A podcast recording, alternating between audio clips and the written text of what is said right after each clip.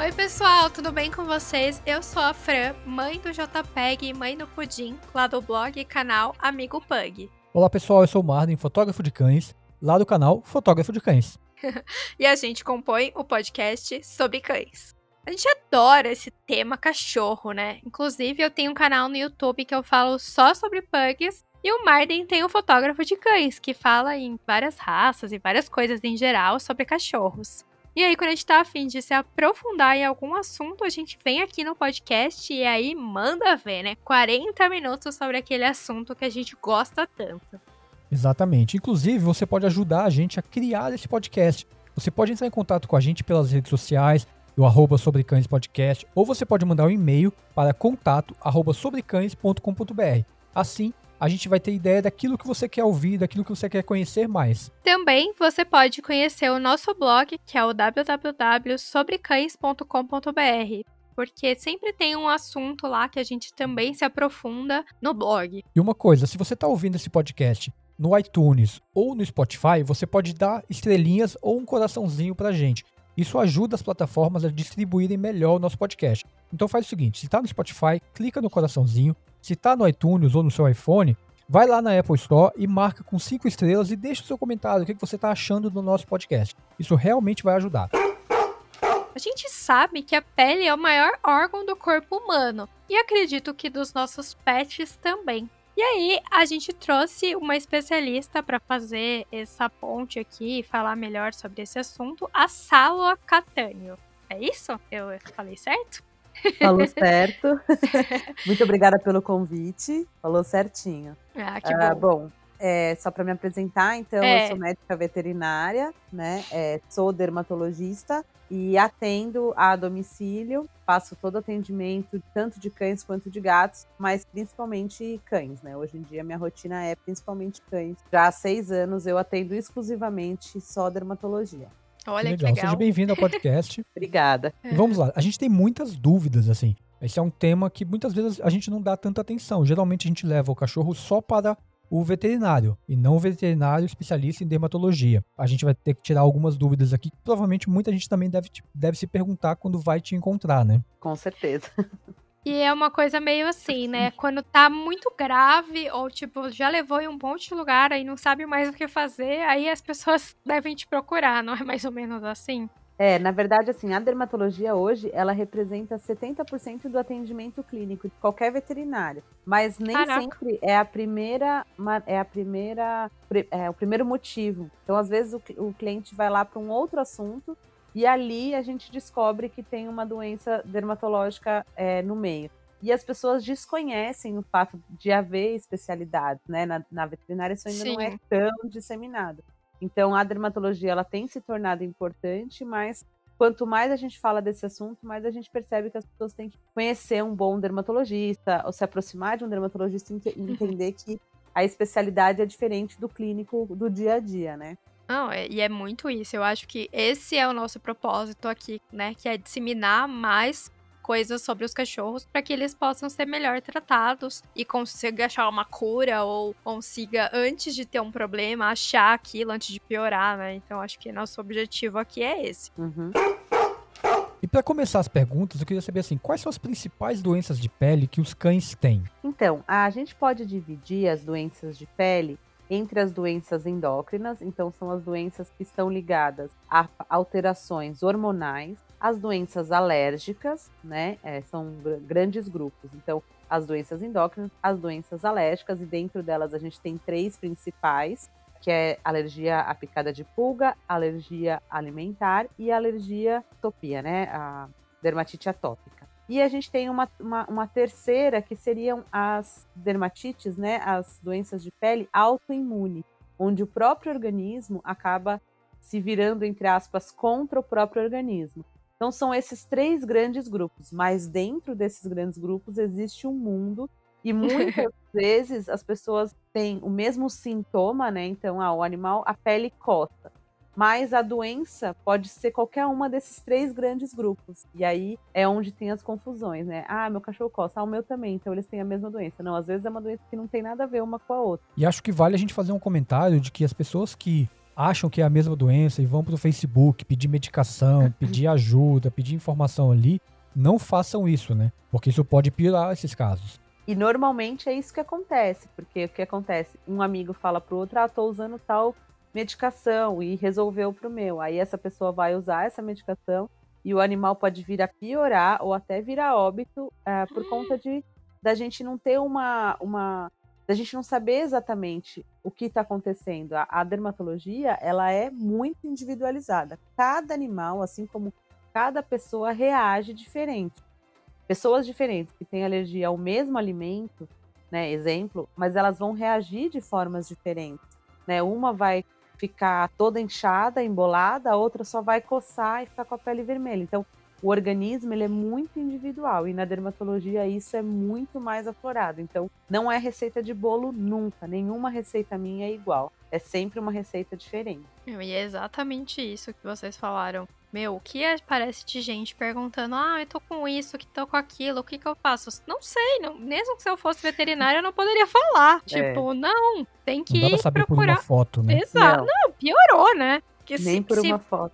É. se, é, se a sala que é especialista não consegue saber, eu então piorou, né? É, a, a, gente não consegue nem saber a raça do cachorro Exato. na foto. Exato. A diferença entre a grande diferença entre a medicina e a medicina veterinária é que ao contrário dos pacientes humanos que falam que eles sentem, a gente ouve de uma terceira pessoa que aquele animal tem e depois eu tenho que usar as minhas é, funções, né, os meus, o que eu tenho humano, então o meu olfato, as minhas mãos, o meu tato, o meu olhar, para entender o que tem naquele cachorro, que é outra espécie que não se comunica comigo. Então, esse contato, a presença na, no atendimento veterinário, ela é muito importante. Não tem como eu saber você me falando, porque não é você que está sentindo. Né? Exato. Né? Então, é muito mais complexo do que um atendimento médico. É tipo um pediatra, né? Tipo. Isso, exatamente, exatamente. Não, é, eu acho que é, é bem mais é, é, bem mais intenso, eu acho, né? Porque tem que usar mesmo de todos os conhecimentos para conseguir chegar num resultado que vai trazer efeito, né? Isso, exatamente, muito maior, né? Então, claro. essa é a primeira dica. Procurem sempre o médico veterinário, Sim, de verdade. É o que a gente sempre fala aqui. A gente assina embaixo o que ela escreveu, por favor. Com certeza. E aí, essa é uma dúvida minha aqui também, porque aqui já viu, teve muitas dermatite aqui nessa vida. Então vamos contar para os nossos telespectadores, não é telespectadores, é ouvintes, o que, que é uma dermatite no fim das contas.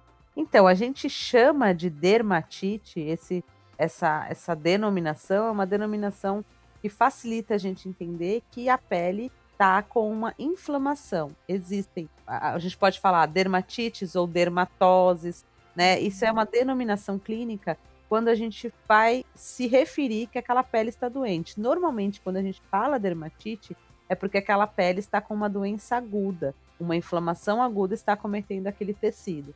Então aí a gente juntou essas duas palavras, né? Sempre que tem o final it, a gente está falando de inflamação aguda, então a gente está juntando derma, que é pele, com essa essa palavra de agudo, né? Uma inflamação aguda. Mas é só uma denominação. É, então, então é tipo, assim, otite é uma a inflamação aguda no ouvido. Tipo exatamente. Isso. Olha. Ai, é isso mesmo.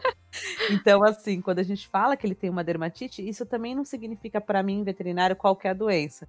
Ah, hum. beleza, ele tá com alguma coisa na pele, mas aí eu vou descobrir qual é a doença da pele que tá cometendo. E essa dermatite ela é causada por fungos e bactérias ou não? Nada a ver? Pode ser por fungos ou bactérias, pode ser por doenças endócrinas, pode ser por doenças alérgicas, pode ser por doenças autoimunes. É só uma maneira de eu dizer que a pele está acometida. Está doente. Entendi. Isso, exatamente, ah, exatamente. olha, interessante. E aí, nesse grupo também entrariam aquele, aquelas doenças de pele causadas pelas pulgas, por exemplo. alergia à pulga entra Isso. nesse grupo. Sim, ela é, uma, ela é um tipo de dermatite. É a dermatite alérgica à picada de pulga. Olha. Interessante. É. Uhum. E aí, por exemplo, e aí dentro dessa dermatite eu sei que existem cães que a gente chama de atópico. Aí o que seria um cão atópico, por exemplo? Então, o que são os cães atópicos? Que hoje é o que mais está em alta, né? Assim, digamos, é o que mais a gente vê. É, cães atópicos, vou explicar de uma maneira bem simples, mas é um assunto bem complexo, tá? Os cães atópicos, atopia, ela é uma doença de fundo alérgico, tá? Então ela entra lá naquelas que eu falei para vocês, que são as doenças de pele alérgicas. E o cão atópico, ele é, é, é, é um animal que tem uma alergia a fatores ambientais. Na realidade, hoje a gente já sabe que eles passam por uma que a gente chama de marcha tópica. Isso também acontece nos humanos. Vou explicar um pouquinho como que essa doença iniciou-se, né? Quando o cão nasce, assim como os bebês, vale a mesma. Estou fazendo um paralelo aqui. Então, quando os cães nascem, até os 4, 5 meses, basicamente eles não saem de casa. Então, eles ficam em casa, são vacinados, hipervacinados, super vermifugados, comem uma ração de qualidade. Alguns desses cães têm um organismo ou têm um, um sistema imunológico deficiente, tá? Esse sistema imunológico deficiente, por conta de que esse animal não tem contato com nada do ambiente, isso vale para crianças também, então as crianças Eu ia falar isso agora. São super protegidas, né? Super vacinadas, ninguém pode encostar. Então, o organismo ele não tem que se preocupar em criar anticorpos, digamos assim. Quando essas, essas, esses dois grupos de, de cães e pessoas têm uma deficiência imunológica associada, eles acabam é, tendo um organismo que não sabe lidar com nada que vem do ambiente. Então, quando esses animais começam a ir para o ambiente, eles não têm é, defesas naturais. Então, o, o organismo deles responde de uma maneira completamente exacerbada a qualquer coisa que entre em contato com essa pele. Em paralelo a isso, na pele, a gente já sabe que existe uma deficiência na formação lipídica do tecido. Então, a pele deles é aberta, a pele deles não é competente. Então, junta as duas coisas: uma pele que não é competente, então, uma pele aberta, que permite a saída de água, então, uma pele ressecada, e que permite também a entrada de micro-organismos com maior facilidade, então, fungo, bactéria e ácaros, ou mesmo pólen do ambiente, poeira né, da casa, tudo isso entra em contato muito mais fácil com essa pele. Quando entra em contato com essa pele que está aberta, o organismo que deveria ser competente falar: não, isso aqui é pólen, vamos destruir, não faz parte do organismo, ele cria uma resposta extremamente exacerbada, uma resposta é, violenta, digamos assim, que inflama todo o organismo. E aí é onde desencadeia os processos alérgicos. Então é uma doença hum. que. Por que, que a gente chama de marcha atópica? Nos cães, em humanos, a gente observa muito um fator é, respiratório, então são as crianças que, que têm é, rinite, asma, que não conseguem lidar com os, os ácaros do ambiente normalmente. E em cães, eles já passam direto para a fase da pele. Tem muitas crianças que começam com a pele assim e depois passam para o sistema respiratório, mas em cães a gente não observa nada respiratório, eles já vão direto para a dermatite atópica, que vai aparecer aí por volta de um ano a dois anos, onde os animais começam a se coçar. E aí a gente vai avaliar, descartar outras doenças que também fazem coçar e nesse descarte, depois que a gente exclui todo tipo de doença que coça, a gente chega ao diagnóstico de que ele tem alergia a fatores ambientais. É o final do tratamento diagnóstico de doenças alérgicas. E aí a gente pode dizer, então, que é algo é, que não é hereditário, é, é do cachorro mesmo, tipo, não veio do pai e da mãe dele, por exemplo. O que a gente tem observado ao longo do tempo dessa doença é que ela é uma doença que acomete sim alguns cães de algumas raças específicas, mas normalmente e ao longo do tempo a gente percebe que são as raças da moda, entre aspas. Então, uhum. Então, exemplo, agora a gente tem muito Shih Tzu, Pug, Bulldog francês que apresenta. Mas por quê? Porque essas raças estão em alta. Se a gente olhar lá no passado, a gente vai ver pastor alemão, dálmata. A gente percebe que é uma doença que está aparecendo cada vez mais, mas ela sim tem um fundo hereditário, né? Hum. No sentido de que pode haver uma ligação com, com os pais, com os fatores genéticos dos pais. Mas ainda não está muito elucidado como que isso vai funcionar. A gente só percebe que cada vez mais a gente tem visto isso nos animais. Nossa. Então, cada vez mais é importante ter cruzamentos com é. responsabilidade, né? Analisar os pais, ter certeza de que aqueles cães vão ser bem cuidados. Acho que tudo isso vai, é importante na hora de, de, pensar em ter um cão ou cruzar um animal, né? É, é que é, é, são doenças difíceis de você rastrear, porque às vezes o pai não apresenta ou a mãe apresentou só sinais leves. Então, assim, obviamente que o, o, a compra responsável, a adoção, enfim, a, adquirir um animal de maneira responsável é sempre muito importante, avaliar uma série de questões, porque uma vez que você tem esse animal com você, ele é responsabilidade sua e todas as, doenças que virão e que são comuns, né? Porque a gente está falando de cães de raça, e obviamente, quando a gente fala de cães de raça, o cruzamento entre mesmas famílias é, é comum, né? Precisa acontecer. Então a gente vai prevenindo que isso aconteça. Então a gente tem que saber que existem essas doenças, estar preparado também para quando adquirir uma raça, entender e conhecer a raça muito bem antes de adquirir. Porque muita gente faz isso, né? Ah, então eu quero comprar um cachorrinho porque eu vi na televisão e eu achei bonitinho. Mas se eu não estudo qual é o comportamento daquela raça, como que eles são, como que vai ser isso dentro da minha casa, onde eu moro, então tudo isso é muito importante na hora de escolher. Não é só porque ele é bonitinho ou porque, é, enfim, é, tem que ter uma série de outras questões para você escolher uma determinada raça, né? E sempre com responsabilidade, claro. Sem dúvida, é bem isso mesmo. E falando sobre essa coisa de genética e de cruzamentos e responsabilidades, enfim. Eu sei que, por exemplo, pugs acontece muito que é, eu não sei se isso é exatamente uma doença de pele ou se é algo imune, não, não sei, que é sarna negra, né? O que que é e qual que é a diferença tipo de uma sarna comum? É, a sarna negra, na verdade, ela é totalmente ligada a um fator é, hereditário, tá? O que, que é a sarna negra? A sarna negra, na verdade, é um nome que se deu para uma doença que vem de um ácaro, tá? E esse ácaro, ele é a sarna, ele é o Demodex, né? A sarna demodésica, na verdade, esse é o nome correto. Por que, que a gente chama sarna negra? Porque as, esse ácaro Demodex, ele é compridinho e ele cabe exatamente no folículo piloso. Nossa. Quando ele cai no folículo piloso, né? Quando ele se prolifera ali no folículo, o pelo que deveria crescer ali não cresce. Então a pele fica aparente. E aí, como a pele está aparente para o ambiente, ela começa a tentar se proteger. Então ela fica mais grossa e ela também ganha cor. A melanina protege a nossa pele. Então por isso que tem essa impressão. Todos os animais, todos os cães têm o Demodex, esse ácaro, mas os animais predispostos hereditariamente apresentam a doença de sarna demodésica, tá? Uhum. Então, e isso vai apresentar ao longo do, de, de, vários anos. Então, ah, eu tratei já uma vez sarna demodésica, mas se ele tiver uma alteração, é, tipo um estresse que ele passar, se ele passar por uma castração, se ele passar por qualquer coisa que possa alterar o nível de estresse dele, ele pode apresentar a doença. Essa doença é uma que muitas vezes as pessoas falam sobre não raspar o pelo do cachorro com máquina ou não, não tosar determinadas raças que não podem ser tosadas, isso impacta nisso? Não, não. Essa é uma outra doença que tem um fator endócrino que chama é, alopecia X, tá? Não tem nada ah, a ver. Okay. Essa sarna é causada por um ácaro. A gente vai tratar dando uma, um acaricida, um medicamento para matar o ácaro, matou o ácaro, volta a crescer pelo. Ela é comparada com a outra sarna, que é a sarna vermelha, né?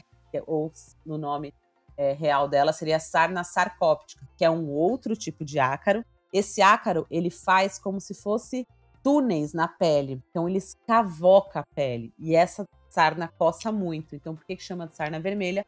Porque a pele do animal fica muito avermelhada porque ele coça muito, muito, muito. Então a essa, grande essa daí eu peguei do JPEG. Eu sei como que é. então a grande diferença entre uma e outra é, a primeira diferença é mais coça. Normalmente a sarna negra não vai coçar. Se só tiver ela, né? A sarna demodésica uhum. não vai coçar. Eu, a gente só descobriu que era sarna, que parecia uma alergia e raspou e não fez o exame lá, né, não olhou no microscópio, não viu nada, achou que era só uma alergia. Aí eu mostrei a minha barriga pra veterinária e ela, ah, é sarna. Aí, toma esse aqui pra você e esse daqui pra você. Ai, não usa o mesmo que ele, tá? Mas, tipo, uhum. eu, como eu não comprei JPEG, eu comprei JPEG, mas como eu não comprei do jeito certo, enfim, ele veio com sarna e ele dormia muito na minha barriga. Então era a barriga ah. dele e a minha com, com sarna. que horror. Eu gosto nem de lembrar. E para falar um pouco dessa outra doença de pele que você comentou, que é a sarna alope... não, alopecia X, é isso? Sim. É que eu já vi gente falando que isso não acontece, não faz diferença se raspar o pelo do animal. O que, que você acha sobre isso? O que, que você conhece sobre isso? Essa doença, alopecia X, ela ainda não é tão elucidada assim, a gente estuda bastante ela ainda na dermatologia. Ela comete principalmente os cães Lulu da Pomerânia, Spitz, Chow Chow, Samoyeda são cães que têm uma pelagem e um subpelo que são muito importantes para sua sobrevivência, digamos assim. Então, nesses cães, existe essa alteração que acontece na hora que você tosa eles, principalmente na máquina, mas não tem tanto a ver com máquina, e sim com o tamanho que você vai tosar, a quantidade de pelo que você vai deixar. Se você passar de uma certa quantidade, né, de um certo tamanho, você pode causar ou você pode desencadear nos cães que têm predisposição para essa doença uma paralisação da fase telógena, que é a fase de crescimento do pelo. E aí o pelo para de crescer. Isso está ligado principalmente a um fator genético daquele animal. Isso iria acontecer com ele a qualquer momento, mas quando você realiza essa tosa, ou seja, que você deixa mais curto do que você deveria deixar, você pode desencadear é, o início da doença, tá? Mas pode ser que ele não tivesse a doença nunca, ele tivesse a predisposição, mas nunca desenvolvesse, e isso acaba ativando ou não? É, é, um, é uma grande preocupação, é o grande X da questão. Então, o que, que a gente diz? Primeiro, sempre levar num esteticista que conhece isso, né, que sabe dessa questão e que tem especialidade, que conhece, é, que tose spits, que tem essa vivência, né, tem essa experiência. Então, o primeiro ponto é esse. E depois é, obviamente, se por alguma outra caso, tipo, ah, você vai fazer uma castração ou uma outra cirurgia que leve o animal a não voltar a crescer o pelo, você investigar né, se, se, há alterações endócrinas relacionadas. E aí, com isso, você vai entrar com tratamento, que às vezes resolve e às vezes nunca mais resolve.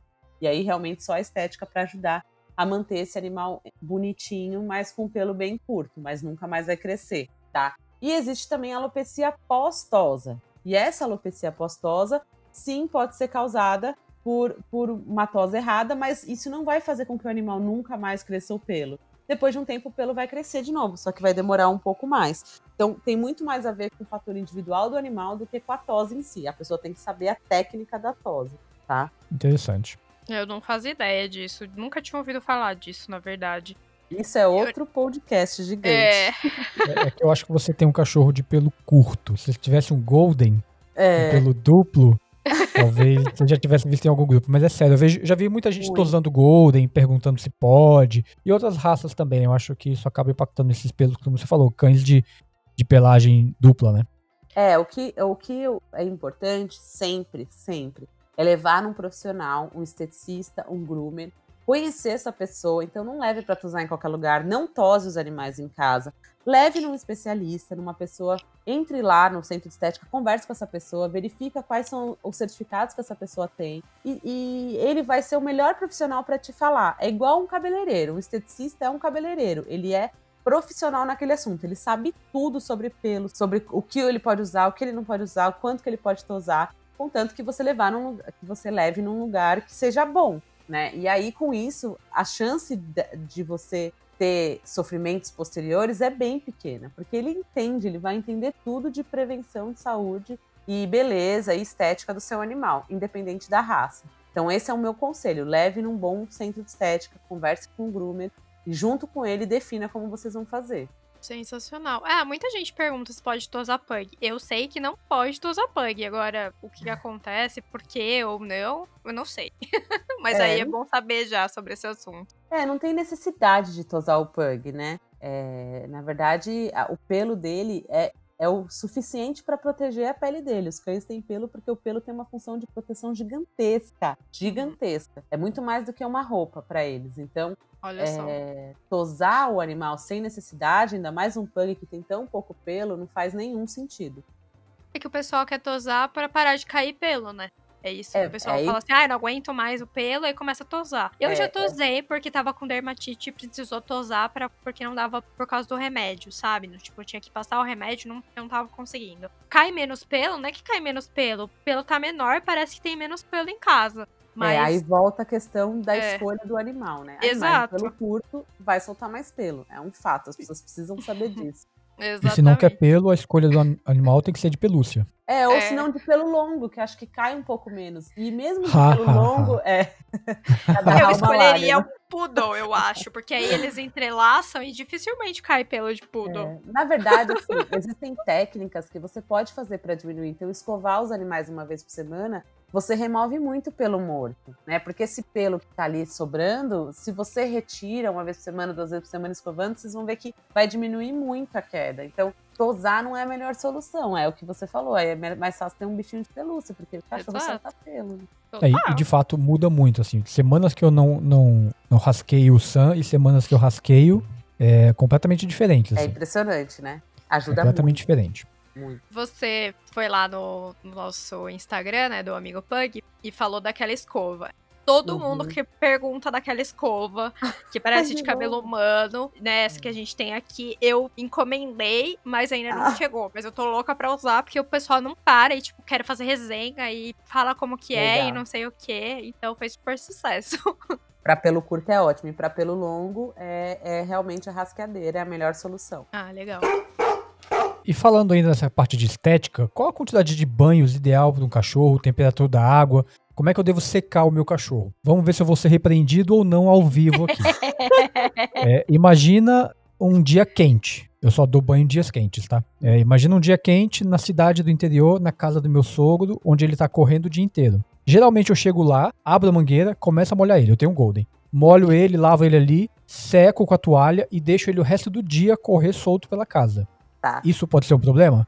Geralmente eu me certifico no fim do dia se ele tá molhado, se o pelo tá úmido. Geralmente eu vou olhando ao longo do dia, mas Tá. O que, que, você acha? Tem coisas maravilhosas e coisas não tão boas, tá? Então você ganhou um 6. Tá ah, eu só faço isso bem de vez em quando, tá? Geralmente ele vai pro, pro pet shop tomar banho mesmo lá. Né? Então, é, a quantidade ideal de banhos é ela está muito ligada ao que você usa para dar banho. Então, se você usa um produto cosmético veterinário, um pH ideal, um bom produto, um produto de qualidade, invistam nisso, pessoal. De verdade, isso é prevenção de, de problemas, tá? Se você utiliza um bom produto, você pode fazer um banho semanal, uma vez por semana, tranquilo, seja num pug, seja num golden. Aqui a gente tem um universo bem grande para comentar. isso é muito importante, isso é o maior investimento que vocês fazem um produto cosmético veterinário. Não comprem produtos humanos para cães, porque a pele humana tem, é bem mais ácida, então são produtos completamente diferentes, tá? A temperatura da água. O ideal é sempre um banho morno para frio. Sempre. Por quê? Banhos muito quentes, né? Quando a gente esquenta muito a água, os cães já têm uma temperatura de 38,5.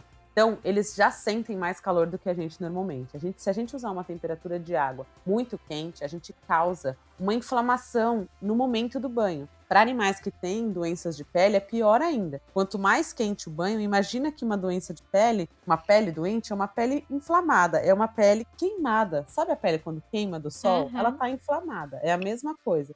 Imagina aquela pele. Taca... É. Água quente. Todo mundo já deve ter passado por isso. Nossa Sim. senhora, você quer morrer. Para os cães é a mesma coisa. Então, a água morna para fria, ou mesmo fria de mangueira, né, num dia de sol, enfim, ela é refrescante, ela dá conforto, alívio. Ah, mas ele fica tremendo. Ele não tá tremendo por conta do frio da água. Ele tá tremendo porque aquela situação é estressante para ele ainda. Sim. Porque você não acostumou o cachorro a tomar banho. Então a água pode ser tranquilamente de morna para fria. Ah, mas eu moro numa região muito fria. Beleza, então você vai dar banhos mais mornos, mas nunca, nunca quentes, tá? Ele tem que estar tá hum. quase frio, certo? Entendi. E como secar? Primeiro, utilização de uma boa toalha. A toalha, ela vai ajudar muito a remover a água da superfície da pele, né? Então, tirar bastante essa água que tá na superfície, é na, na superfície da pelagem, né? E ajudar a depois secar. O ideal é secar o animal, não deixá-lo ao sol, porque a gente, a gente, como ser humano, pensa assim: ah, eu quero secar no sol. E a gente vai ficar lá secando ao sol. Mas não necessariamente porque eu deixei o meu cachorro no sol, ele vai ficar secando ao sol. E mesmo que ele fique num ambiente aberto e com sol, é, é, a mesma coisa da gente secar o cabelo na praia, por exemplo. Nunca ele fica exatamente seco, perfeitamente seco. Ele sempre fica regiões úmidas. E isso no nosso couro cabeludo, a gente já sabe que um couro cabeludo normal, ele demora 24 horas para secar. Então, imagina a pele dos cães, que é todo um couro cabeludo. Nossa, demora é. Nossa. Né, de pelo longo ainda, como são os Goldens. Então, se a gente deixa ele secar naturalmente, vai ter áreas que a nossa pele, a nossa mão não vai sentir, parece que está seco, mas ainda está úmido. E essa umidade é suficiente para o crescimento bacteriano e fúngico. É úmido, quentinho, a pele dele é super quente, então úmido, quentinho, vai crescer bactéria, pode ter certeza. Ah, mas o Entendi. Golden ele entra na água o tempo todo, toda hora eu vou ter que secar. O que, que eu aconselho para as pessoas que têm Golden? Ter um soprador. O soprador é um aparelho que é um gasto um pouquinho a mais, digamos assim, que um secador, né? Mas ele, ele joga a água para fora da pelagem. E aí, com o soprador mais o sol, você consegue secar ainda mais o seu animal. Tá? Nunca vai ser igual um secador profissional, mesmo um secador de casa, mas para quem mora em sítio ou o cachorro fica muito na água, né? Golden gosta muito de água. Ter um soprador é um mega investimento. Você vai gastar muito menos comprando um soprador do que levando no veterinário dermatologista e tratando. Podem ter certeza. Boa. Tá? E depois todo o tratamento, né? Com que você vai gastar, é... com, sei lá, injeção e remédios e, e tudo, né? Exatamente. E você comentou é, banhos semanais, né? Eu geralmente eu dou banho a cada 20 dias. Isso é um problema? Não é um problema, contanto que você faça. Por exemplo, você comentou uma coisa super importante: escovar. Escovar os animais. O que, que acontece quando a gente escova? Além da gente retirar a, pele, a pelagem morta, né? Essa pelagem dupla morta que tá ali, você também espalha a oleosidade que está na, na, na, pele para o resto da pelagem. Então você uniformiza essa oleosidade, você hidrata toda a pelagem. Então, se você escova com uma boa frequência, né? Se você mantém os pelos é, sempre é, desembaraçados, escovados e fizer os, os, banhos a cada 20 dias e ele for um animal saudável, não tem problema. A importância é a manutenção dessa pelagem, seja na hora que você vai fazer o banho com os produtos certos e as secagens certas, seja entre banhos. Então, se ele fica bem, se ele não se coça, se você vê que a pelagem continua bonita, não embaraça e você faz o processo de escovação, dá a cada 20 dias também não tem problema nenhum. Olha só, interessante. Eu também dou a cada 20 dias, mas eu também passo um pente, escovo bastante para tirar o pelo, porque senão ninguém aguenta. É pelo. Já fazendo isso sempre é pelo para todo lado, imagina Sim. não fazendo. Sim. E agora acho que mudando completamente de assunto, como que eu sei, por exemplo, que eu tenho que dar ração hipoalergênica pro meu cachorro? Ah, então, essa é uma grande pergunta, todo mundo me faz essa pergunta, né? Posso dar ração hipoalergênica? Então, vamos lá, então, vamos voltar a falar das doenças de pele. As doenças alérgicas, dentro do grupo lá das doenças alérgicas, existe uma que chama hipersensibilidade alimentar que é uma doença relacionada a uma sensibilidade alérgica a alimentos, tá? Ela é um dos diagnósticos que a gente faz quando o animal está se coçando. Também o sintoma é: meu cachorro coça. E pode ser que ele tenha alergia à comida e ele coça a pele. A pele dele infecciona, mas ele tem alergia à comida. Então, como que a gente faz esse diagnóstico? A gente entra para diagnosticar com uma ração hipoalergênica dentro de todo um contexto de tratamento. Então eu vou entrar com essa ração hipoalergênica porque o fator maior que causa alergia nos cães, que é sabido até hoje, é a proteína. Então, ah, ele, ele come uma ração que é a base de carne, frango e, e, e suíno. Eu preciso ver qual desses itens é que está causando alergia. Então eu preciso tirar esses itens da, ração, da comida dele. Então eu entro com uma ração hipoalergênica, tá? Essa ração ela vai ficar só no meu diagnóstico, eu vou usar essa ração até eu descobrir a que, que ele tem alergia. Eu vou fazer uma limpa no, no, no, organismo dele de aproximadamente três meses. Depois de três meses, eu vou introduzir é, as comidas, né? Então, eu vou introduzir frango, vou introduzir carne, vou introduzir. Isso demora quase um ano para diagnosticar. e aí, quando eu encontro a que, que ele mais coça, eu entro com uma outra ração, com uma proteína que ele nunca comeu. Então, ração hipoalergênica não é uma ração que eu fico dando ou que você pode escolher dar. Ração hipoalergênica claro. é uma ração clínica. Ela é um momento do meu diagnóstico. Eu vou usar ela para tratar esse paciente, para diagnosticar a doença nesse paciente. Então, qual é o melhor momento? Ou quando dá? Quando o seu médico veterinário sugerir. Né? Não precisa dar para prevenir, porque você não vai conseguir prevenir. E, aliás, isso até atrapalha o tratamento. Porque depois Olha a gente só. Fala, será que ele tem alergia a algum componente da ração hipoalergênica? A gente não tem nem que entrar. É complicado mesmo, né? Porque as pessoas esquecem que esse tipo de é, ração e aquelas que também são urinárias e para outros tipos de doenças, elas são como se fosse um medicamento, elas são medicamentosas, né? Uma fórmula. Então a gente é, não pode sair dando é torto e contar direito. Precisa mesmo de uma orientação médica para aquilo, para a gente poder usar. É, é igual a gente começar a pensar assim, ah, a partir de hoje eu não vou mais comer, sei lá, é, sal, porque não é que eu vou evitar sal, é que eu não vou comer mais porque eu não quero ter pressão alta.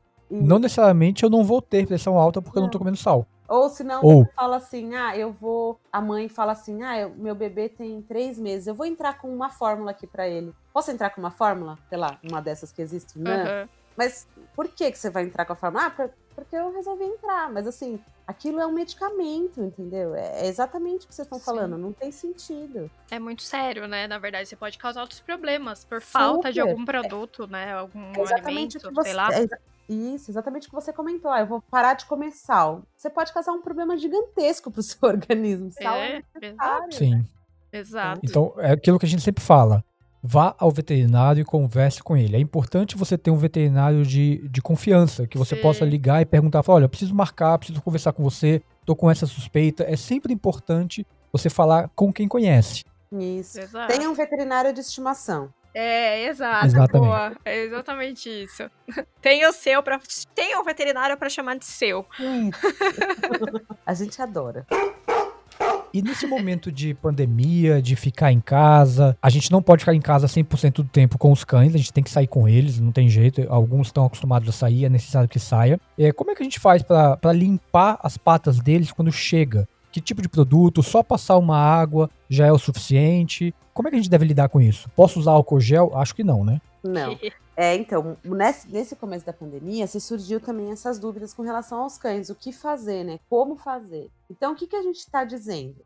Existem alguns produtos no mercado que são seguros para você para fazer essa limpeza e também que são viricidas, bactericidas e fungicidas. Tá? Eles são produtos para ambiente, então a gente, algumas empresas têm diluições para que possa ser feito principalmente o pé dilúvio que a gente chama, que é uma é a gente é, fazer uma diluição na água, né? Então, assim, pegar uma bacia, colocar o produto e água, e aí colocar só a, a, o coxinho, só a almofadinha do cachorro lá, fazer ele ficar em pé dentro, mas sem cobrir toda a pata, tá? Só para cobrir hum. aonde é a sola, digamos assim. É, existe um produto da Pet Society que chama PS Care, que foi comprovado agora ah, nos últimos tempos que ele é eficaz, viricida e ele pode e ele é super seguro para utilização. Ele é à base de peróxido de hidrogênio, tá? Eu sempre falo desse produto porque ele, ele é um dos melhores produtos para limpar a casa, porque ele é um Olha, produto. Olha, eu ia perguntar isso agora. é, ele é super seguro para limpar a casa porque a, a, ele, ele neutraliza o xixi, o peróxido de hidrogênio, neutraliza o, a, o odor da urina, é bactericida, viricida e fungicida. E o que sobra da reação química é a água. Então não tem problema se o animal ah, lamber imediatamente depois que você passar. Ele demora 10 segundos para agir. Ele é super interessante, gente. Nossa, não é merchan. É realmente um produto super bacana. Esse, eu fiquei sempre pensando nesses produtos, porque eu falei assim, meu, é, se, se, eu coloco, tipo, sei lá, cândida, né? Um exemplo, água sanitária uhum. com água. E se desidratar a pele ali, se machucar, sei lá, ou se pegue, uhum. lambe. Eu fiquei muito preocupada com isso, no que usar ali, né? É, independente de qualquer produto que você utilizar, utilizou, veja a ação dele, né? Por exemplo, esse daí é, é um minuto, você tem que deixar o cachorro lá. Deixou ele lá, tirou, secou, e passou um hidratante. Tem que passar um hidratante hum. depois nessa, nesse coxinho, tá? Porque ah, todos legal. eles desidratam, é um produto de limpeza, né? Então acaba uhum. desidratando. Uhum. Hidratante. Que tipo? De... Eu não tenho hidratante para cachorro em casa, por exemplo. É, existe um, existem vários tipos, tá? De, de hidratantes que você pode utilizar na, no coxim. Existem alguns específicos para coxim, tá? Tem um que chama Pet Glove, que ele é específico para coxim. Então ele hidrata e ele mantém também protegido contra o calor do, do piso, ou mesmo também aumenta a resistência do animal no, no piso liso. Então ele, ele é tipo um antiderrapante e um hidratante ao mesmo tempo. Tá? Tô dando um exemplo, mas tem vários no mercado uhum. desse tipo. Ah, bom saber, eu não conhecia. Ele é bem legal. Eu tenho um aqui que foi você que me deu, inclusive. é um hidratante. É, acho que é o Kitrite, se eu não me engano. Ah, o Kitrite. É, é, ele é muito bom, porque ele até hidrata que, que quando começa a ficar meio áspero, assim, sabe? Ele é, Sim. Eu gosto dele. Ele é muito bom também. Então tá, eu, gente, foi sensacional. Adorei receber todas essas respostas e todas essas dúvidas que você tirou da gente, mas eu quero fazer a última, que acho que essa é para quem tem pug, pra que você fale com os que enfiam a cara inteira na rua, no pote, onde tem. onde dá, eles enfiam a cara. Como que a gente faz para melhorar as espinhas que nascem no, no rosto deles? É, então, a gente tem que avaliar por que estão nascendo essas espinhas, tá? Verificar se essas espinhas têm um fundo, têm fundo de doença endócrina, às vezes pode ter, né? Algumas hum, alterações hormonais podem aumentar a oleosidade em algumas regiões, mas se não, é, você pode utilizar alguns esfoliantes para a pele, né? Então, existem alguns shampoos que eles têm características esfoliantes. Aí o melhor é conversar com o médico veterinário, o dermatologista, ele vai fazer algumas análises, vai avaliar essa pele, né, vai verificar o que está acontecendo ali. Com base nisso, ele vai te indicar o melhor produto para cuidar, para limpar essa região. Entendi. Nossa, porque assim, todo mundo reclama disso, né? Então precisa mesmo entender por que, que a pele tá acontecendo isso. Não é uma coisa geral, faz isso que acabou, como você não. falou anteriormente. Não tem uma é. regra, né? Não cada tem, um, cada um com seus problemas. Eu passar um produto, vocês vão me xingar, porque não vai dar certo para um, vai dar muito certo para outros. É, exatamente. Não, eu nem queria um produto assim, era só para eu entender mesmo por que que isso acontece, né? Legal, uhum. muito bom. Muito bacana a sua, sua disponibilidade, todo esse conhecimento. E quem quiser falar com você nas redes sociais ou te mandar e-mail, como é que entra em contato para falar contigo? Na rede social, no Instagram, eu tenho um, Instagram, né? É, chama arroba Carolvete. As pessoas podem entrar lá, tirar dúvidas, perguntar. Né? É, aqui em São Paulo, eu atendo em toda São Paulo, então para quem está aqui é mais fácil. E eu também posso indicar para vocês, de repente, veterinários dermatologistas de outras regiões tenham feito isso. É, então, estou super disponível né, para conversar com vocês, tirar dúvidas, enfim, lá no meu Instagram a gente sempre fala, fala de algum assunto, tira alguma dúvida, é bem legal. Então, é, me visitem lá se vocês quiserem, tá bom? Ah, Muito obrigada. Ah, e o fato de você poder indicar outros profissionais de outras cidades é muito legal, porque muita gente tem dificuldade, né? Não consegue achar especialistas. Por exemplo, lá em Pirassununga, que é a minha família de lá. Difícil, eu não consigo ter alguém especialista em algum assunto. Normalmente é um generalista mesmo, então isso é bem legal. Sim, com certeza. Tem muita gente muito boa, tanto aqui em São Paulo como em outras regiões. Então a gente sempre trabalha em conjunto, né? Indicando a todo mundo aí para que nosso foco é que os animais melhorem e fiquem sempre bem bonitinhos. Isso mesmo. Legal. E você também pode falar com a gente pelas redes sociais, como eu falei, você manda uma mensagem pra gente lá no Instagram, arroba sobre cães podcast, e também no Facebook. E também não deixe de nos seguir nos canais. Amigo Pug, que é o da Francine, ou você pode procurar por Francine Té, e o meu fotógrafo de cães. Isso mesmo. E também, se você quiser mandar uma pauta, qualquer coisa pra gente, ou uma, ou uma foto, ou sei lá, quiser mandar um oi, procura a gente no direct que a gente vai responder tudo com bastante carinho. E é isso, pessoal. A gente vai ficando por aqui nesse programa. Um grande abraço e até o nosso próximo podcast.